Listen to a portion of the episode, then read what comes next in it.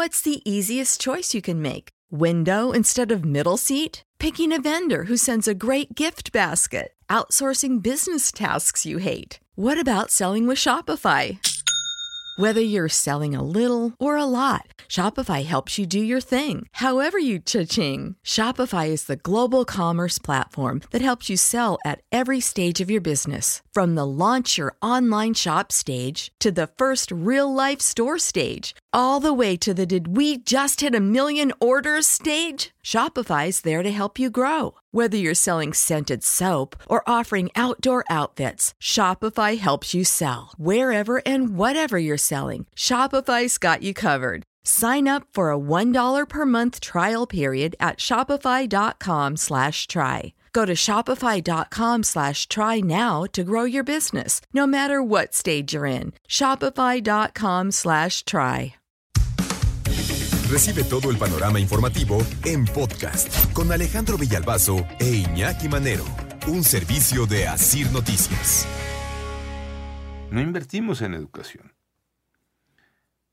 De acuerdo con la Organización para la Cooperación y el Desarrollo Económicos, la OCDE, en México, tanto México, Colombia y Turquía, pero bueno, pues vamos a quedarnos en México, ¿no? Que es lo que nos debería de estar alertando. 5 mil pesos eh, anuales por estudiante. Eso es lo que le invertimos a nuestros estudiantes. Luxemburgo, ya llevándolo a pesos, le invierte 425 mil pesos a sus estudiantes. Entonces, pues sí hay una gran, hay una gran distancia, ¿no? Sin duda alguna en lo que un país invierte y el otro, por chiquito y por grandote que sea uno y otro, porque habrá quien me diga, oye, pero es que no puedes comparar Luxemburgo, cuántos niños hay, cuántos habitantes, ¿no? México con sus 130 mil. No importa. Deberíamos de tener la capacidad para invertirle así a nuestros, eh, a nuestros niños. Hace ratito que hablábamos de educación, eh, seguridad y salud, eh, hacías la referencia de la disminución prácticamente del 55% en el ¿En presupuesto para tema de salud para el próximo ejercicio.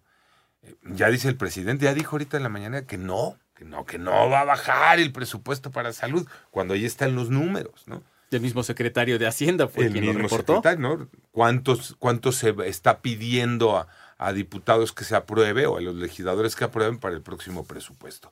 En materia de educación está el dato. Chaca, Lalo. chacán, 1% más.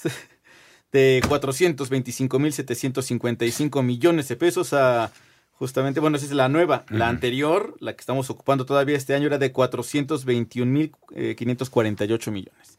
Y la mayoría 1%. para fortalecer becas. Ah, no, es que ahí, Es que hay las becas, ahí, ¿no? es donde, ahí es a donde nos vamos, ¿no? O sea, si no es para... Ese 1% no es para equipar la escuela. Mm, mm. Ese 1% no es para poner la luz, ni para arreglar el baño. Drenaje. No es para llevar internet. No, eso ya es lujo. No es 1% claro, es para... Beca Benito Juárez. Es que a los niños los tenemos becados en varios aspectos, ¿no? Este, por un lado, por el otro. Y es para seguir manteniendo todo eso. Sí que no está nada mal, pero bueno, cuando vemos las comparaciones, pues nos damos cuenta del por qué el nivel de educación en nuestro país, por qué el rezago, por qué se siguen desviando el- o dando más dinero a otros eh, asuntos que a la educación en nuestro país.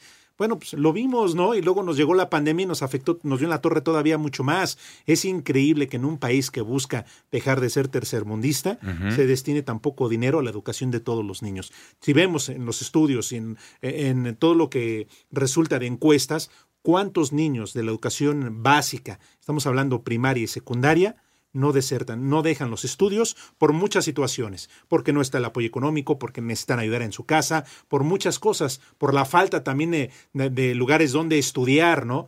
La verdad es que es lamentable que a estas alturas del partido sigamos hablando de un rezago tan importante de educación en nuestro país. De hecho, hay cifras sobre esto. El número de jóvenes que supera el nivel educativo de sus padres cayó en seis años. En 2016 alcanzaba 2.8 años más de estudios.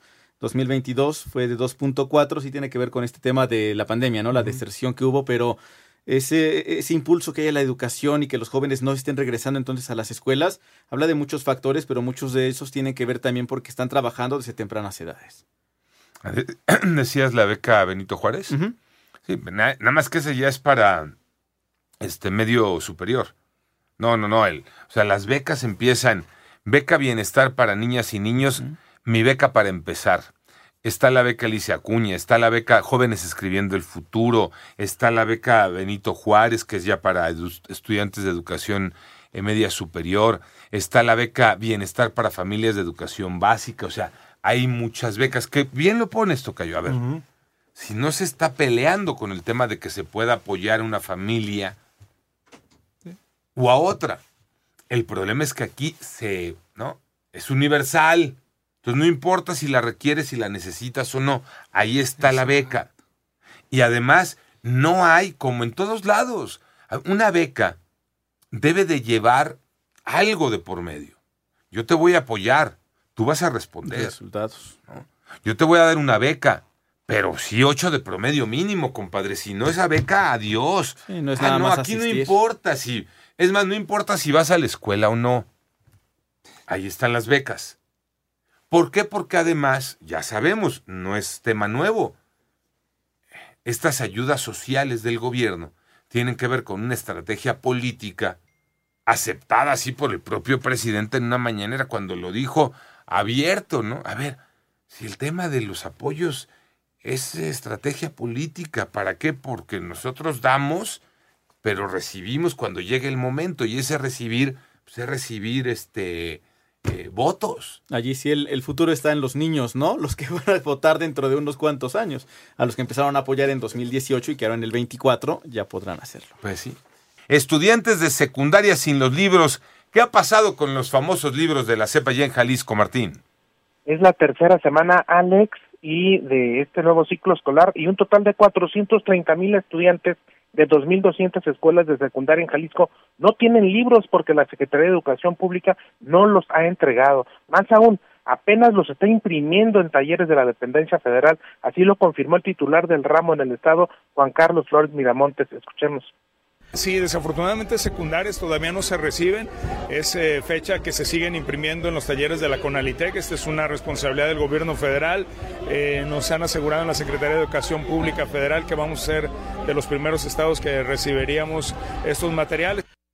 Pero esto será hasta finales de septiembre o principios de octubre, siempre y cuando la Comisión Nacional de Libros de Texto Gratuito termine de imprimirlos. Este es el panorama. ¿Qué hay de la primaria nada más así de volada?